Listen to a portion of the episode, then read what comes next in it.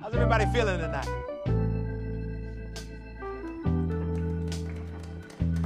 I believe that if you go into making a film and you're trying to uh, make a film for everyone in the whole world, that's the easiest way to fail. Might not hurt to just tone down the rhetoric till after the fight.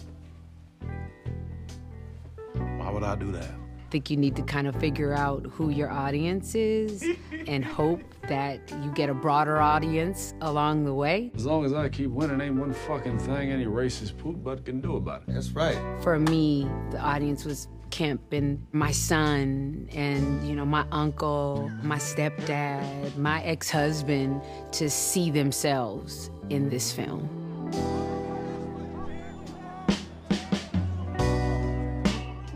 Regina King came to us from up above.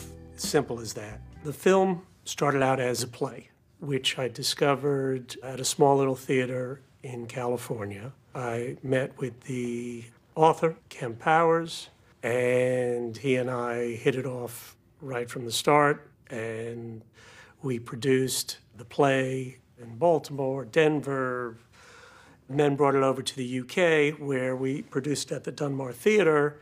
And based on that production, we got a Olivier nomination. You, when you get an Olivier nomination, all of a sudden your phone starts to ring. So I spoke to Kemp, and he said, "Hey, let me write a screen adaptation." Kemp Powers, his words, his the dialogue just punched me in the gut. When you take men that are that huge and are able to humanize them the way Kemp did definitely touched me. And I felt like while Jim Brown was the only one of them that I'd ever met, um, I felt like I knew them. February 25th, 1964, Cassius Clay defeated Sonny Liston at the Miami Convention Center. Um, no one actually thought Clay was going to win. He went to the black section of town where he spent a night um, in quiet conversation with three of his close friends. Oh, those friends just happened to be Malcolm X, um, the Muslim minister, um, Sam Cooke, the singer, and Jim Brown, the um, NFL football player. And the next morning, we really shook up the world and announced that he was a member of the Nation of Islam. So that's the truth. That's the facts. That's what happened that night. I'm not considering anything. I am a Muslim. When I first read about that, it really lit my imagination on fire. It was these guys are all all four of these men are very important, almost nascent black power icons. And while a lot of us knew about the relationship between Muhammad Ali and Malcolm X, it was really interesting to think about these four gentlemen from very different areas and in this very specific segregated time who I, I, thought of all four of them as just so unapologetically black. I bet they're doing them for me. I was familiar with the play because I had seen it in London. And um, it appealed to me because in many ways it resembled um, a film which I loved, Who's Afraid of Virginia Woolf, which is a Mike Nichols film. There were so many similarities with that film, in that it was a successful play turned into a film, in that it was basically a four-hander, as was Virginia Woolf. And the dialogue was equally as riveting in that there was humorous and then it was also bitingly cutting in places. And also in, in you know, how it's interesting how they both the films have um, moved away from the stage and opened the film up by going into exteriors. And there were many similarities with the film. I was in Atlanta working on Watchmen, and he was in Oakland working on Soul. So we were having a lot of Zoom calls. I was asking him questions like, how did this become the imagining of this real life moment? Being friends and wonder what they might be discussing um, in, in a night spent in conversation. But I like to say that it's a work of fiction powered by fact because the reality of it is that 1964 was a crucible year for all four of these men. Yeah, Hoover's lackers have been following me around so long they know where I'm going to be before I do. And they all experienced transformative change in the days, weeks, and months um, after this particular night. Um, and it was also a tragic year, the year after this night, because within less than 12 months, two of them were going to be dead. Um, Malcolm X was going to be killed just a few days before the one year anniversary, and Sam Cooke was going to be killed um, just a few months after this night. It captures that moment in time when everything was changing, anything was possible, and everything did change at, the, at, at a moment in time, which is sort of what's happening in today's world. We just were having conversations about the things that uh, were uh, most important to me uh, that I felt like he captured and uh, that I wanted to push further. And those things were the vulnerability and strength that black men have, the men that I know possess and that I love so much possess. You coming? And that we're not able as audience members to see those complexities, those things that actually do make them strong. Um, well, I don't have any comments to make right now, Cash. I... Besides, I'm here to see you, brother. Here to see me. I want you standing with me. What I love about being behind the camera is that I'm able to be involved in the storytelling process in a much deeper way, in a much more involved way, where you get to share your ideas with a list of department heads, and then they take those ideas and then they go do their research, and then they come back and share what ideas were birthed from your idea. The energy that she brings as an actor to the storytelling and her ability as a director to elicit unbelievable performances, and her vision and scope and her sensitivity to the music, also to a very male dominated cast. To do what I ask him to do. To quit the philosophical debate for five seconds. They Ain't just heard Jim say he's getting blue balls. To have a female perspective to telling this story was really important. Two cameras, hmm. Apple Mark. Mark and also what Regina brought to the film in terms of the crew. It is a diverse crew, up and down, from gaffers to ads to you name it. Well, Regina definitely had you know a very clear direction of what she wanted this film to look and to feel like. We wanted the film to look like very saturated and rich. I would describe it as a Jacob Lawrence painting. That was one of our touchstones for the film the color, the energy in uh, Jacob Lawrence's work. And I feel like color just represents the history of black people in America. Like with our sordid past, we've still always found a way to laugh, to uh, dance, to sing. The color palette then, there were a lot of, I would say, turquoise and lemony yellows and those kinds of colors, and also your greens, your emerald greens that were very prominent.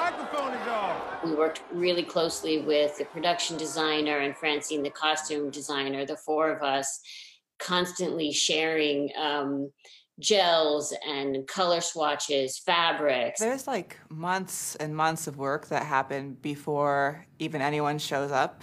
Uh, the designer and the director and the decorator, we all get together and we just talk about, first off, just color and tone and how we're going to tell the story through color, tonality, texture, and then what we need to convey, how our sets have to work for us, the mechanics of it, and we eventually break it down into our nuts and bolts. Regina and I really wanted to show those colors and how they were indicative of that era especially on Sam Cooke, who was very much the fashion plate. We wanted to keep to the historicity of it all and also what colors would complement our actors. Regina would see a reference book that I had and she would buy it. She would read it. Or she'd find a video of a lost fight and she'd send it to me. Like she was constantly doing her own research as well. And that was amazing. I used a lot of historical references and a lot of street photographers. Saul Leiter and Garry Winogrand, very vibrant, really rich blues and reds, and also, you know, Saul Leiter, incredible framing and doing the soft focus in the foreground, background. That was something I wanted to present an idea to Regina. And some pictures from the GOAT book for Ali. Finish them off. I'll finish them when I'm good and ready to.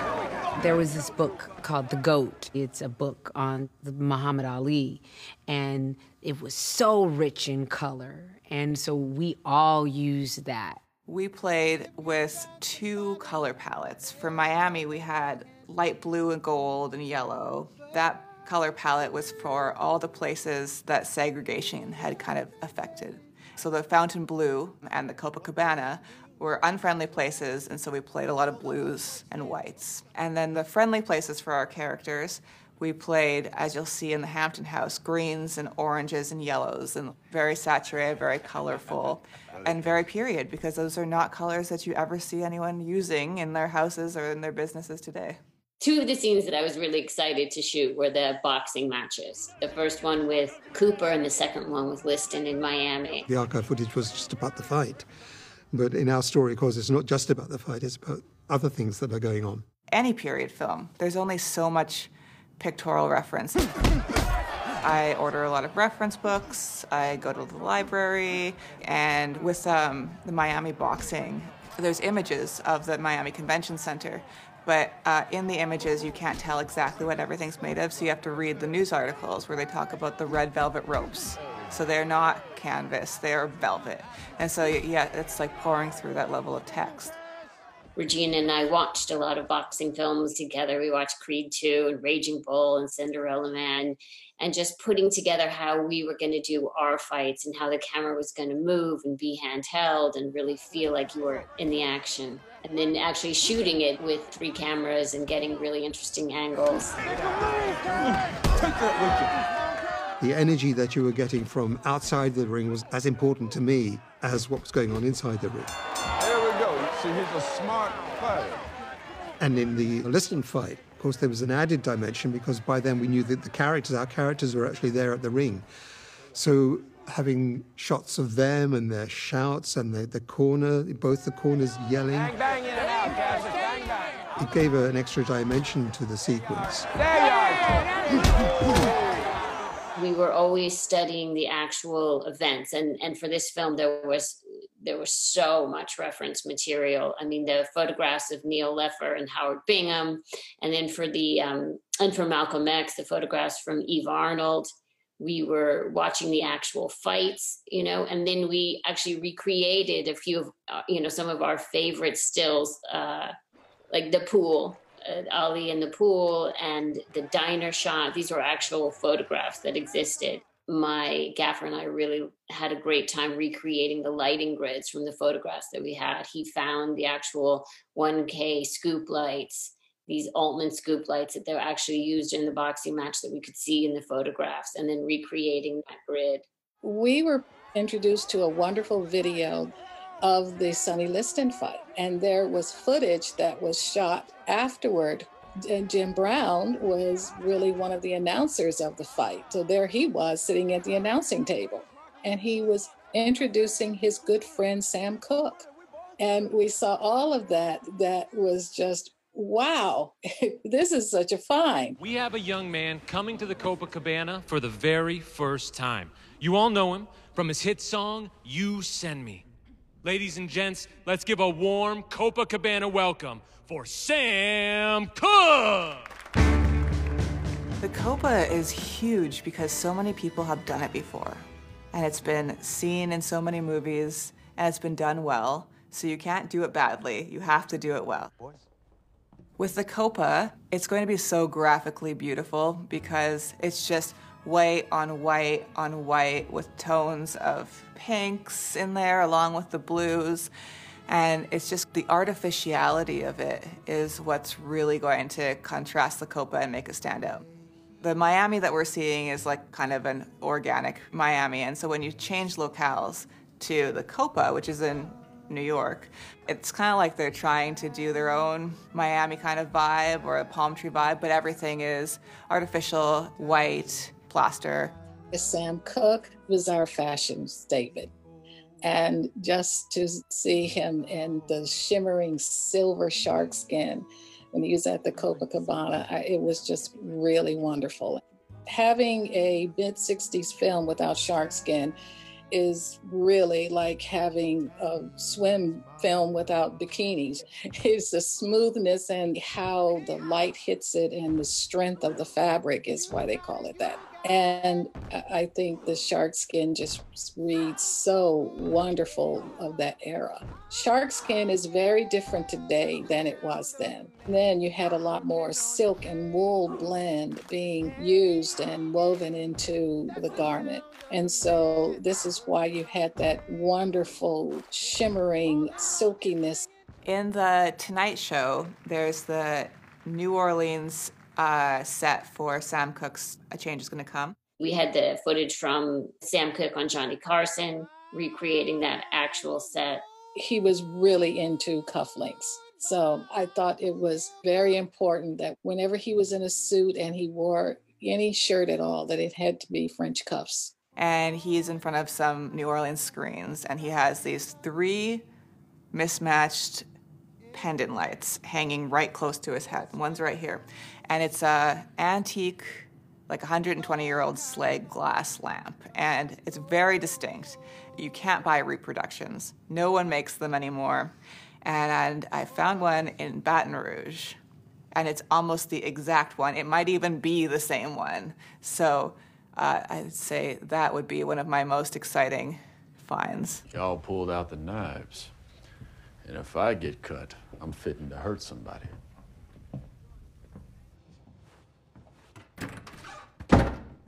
In New Orleans, where there was never a mid century movement, Danish mid century never made it here. So the biggest struggle for me was actually finding any furniture. and we had I had to send buyers to Texas, Alabama, Mississippi, Florida, like just to pick up various different pieces of furniture. So all the furniture in the Hampton house, almost all of it, I think is from out of state. The biggest challenge and the most daunting part of shooting the film, uh, adapting a play to screen, was uh, over half the film takes place in the hotel room. In that part of Florida, there was the Hampton House and the Sir John Hotel, and they were the only hotels that were black owned. So when black celebrities came, that's where they would stay. And because that is where uh, these four men spent that night, the Hampton House is uh, almost a character. A And so we decided to take some artistic license. The liberties that we took, more than anything, were leaning into all of those things that made the Hampton House the Hampton House, shifting them in a way that accommodated the story. We were allowed to use all their graphics, we were allowed to copy their signs, we went into their lobby and took like very detailed photographs and we got all the right sizes of everything and all the right colors. And that was a, a nice thing to have going into pre production. Well, what flavor is it? Well, we have vanilla Jimmy, and vanilla. Shit. How's that for irony? Last time I checked, Brother Sam, vanilla was your flavor of choice. The Hampton House had given us old ashtrays and things like that so that we were able to duplicate um, a few more of them. We made sure that the sign felt authentic. So that is a big a set piece. I wanted props. I wanted um, I wanted us to feel like we were a fly on the wall on this night. I know, I, I, I know I'm not the shrewd business person you are, my brother, but since you say being vocal in the struggle's bad for business, why's this old song going higher on the pop charts than anything you got out? Regina and I had these daunting 10 and 12 page scenes that were just wall to wall dialogue. How do we take this play in the hotel room and keep it alive and keep the energy alive and honor Kemp's incredible, powerful dialogue? I never pay any attention to complexions, Jimmy, because we are all, we are all black people. Don't, don't suddenly talk to me like I'm stupid. You know we are all far from the same. You know, it starts with just great performances. The performances are so uh, fantastic, and the dialogue is the star of the film. I mean, we're talking constantly about the movement and the framing because we did very long 10 minute takes. Even when we went in for coverage and turning around in the room, we would still do the entire take. And we found a lot of beautiful gems that way. Like we found a lot of moments. After these long takes, you just you felt like you were in the room. You were living in that hotel room with them. And you would just have chills down your back. You two done fighting now? I wasn't trying to fight nobody. That's Malcolm. Always pissed off. Pissed off? Say pissed off, Brother Sam? You know what is going on around us? It should make everyone angry. Well, you know, you bourgeois Negroes, you're too happy uh, with your scraps to really understand what is at stake here. Deciding how we were going to shoot that and how we were going to make it an immersive experience, but not let the camera overtake the actors. You know, we wanted to be slightly fly on the wall, but also to keep the camera active and not static. What Regina managed to achieve with, with Tami is to keep movement within the frame, either with the actors moving or, when possible, moving the camera, which is really difficult. Because we are fighting for our lives. and what words are we hearing from you, brother? You know, I said, I just, I want the camera to have movement, um, but I don't want it to be distracting.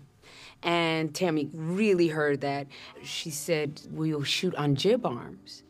And not many jib arms, but uh, jib arms. And I was like, Whoa, okay, that's going to be tough in that little room. And she was like, No, we can do it. And action.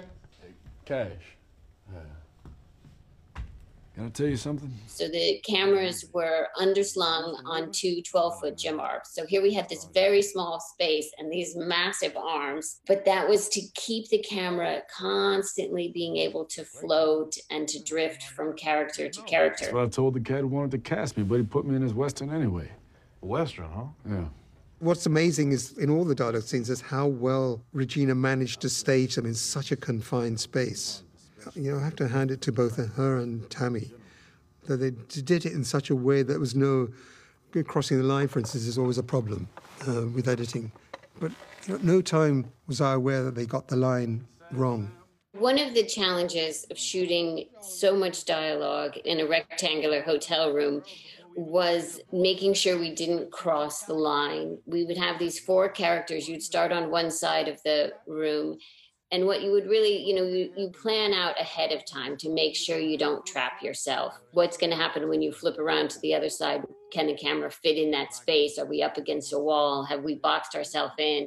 We shot the film on the Alexa 65 with the prime DNA lenses. And, it, you know, this wasn't a big budget film, it was $14 million film. So from the beginning, I, I came to Regina with the idea and I said, let's shoot on the Alexa 65. Let's see if we can make this happen. And she loved that camera and the look because that's what they shot on if Beale Street could talk and to shoot large format and to have all that detail, especially with all these the scenes in the hotel room where you would have four men taking up every part of the frame. We want people to know that the Alexa 65 is not just for you know, big superhero movies. It's also for small, intimate movies. A lot of the pictures that you see in the Hampton House, those are actually cutouts.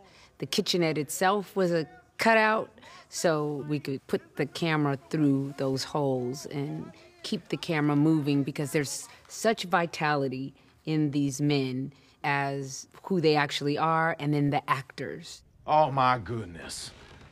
Cash. on, Cash? What? Cash, what? Why am I so pretty? Ah. And so I wanted the camera to embody that vitality. So the jib arm just allowed us to always be kind of floating all the time. So it created movement even when we weren't moving. Sometimes, so in these wide, what would have been static frames, it's always still drifting slightly. You have to be careful where you put the camera when, when you're having an exchange of dialogue between two people. It becomes even more complicated when you have four people. Once we decided that we would go Alexa 65, we knew we'd go 239 on our aspect ratio. So very wide and narrow aspect ratio. And for us, it gave us that ability, especially in the hotel room, to have as many characters as possible in the frame and to use every edge of the frame.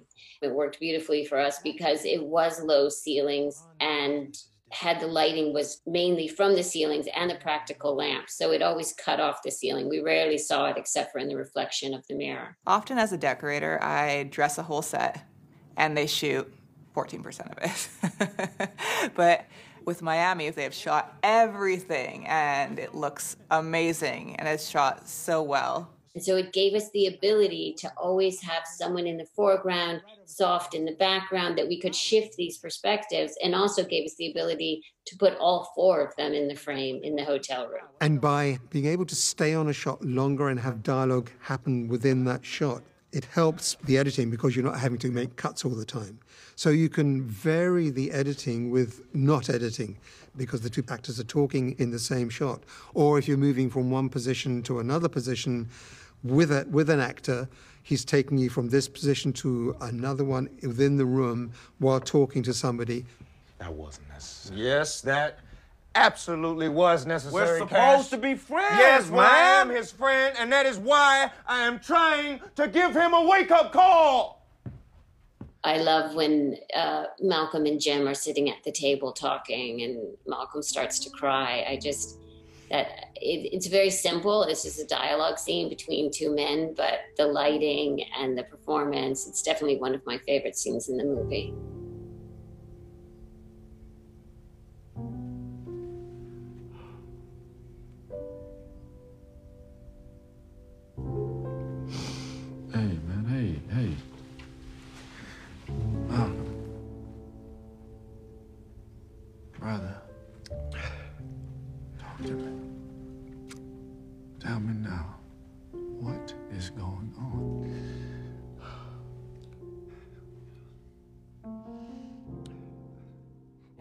Things that comes about in the film is you're able to feel uh, and uh, see a friendship beyond the personalities that we believe we know.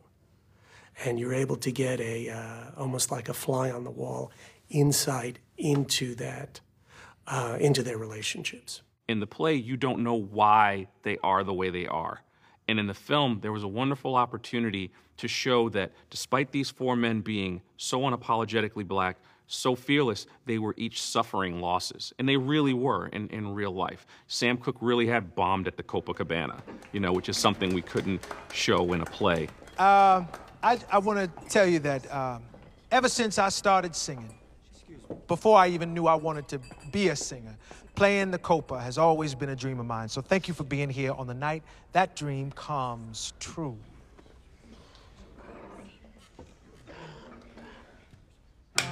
Action!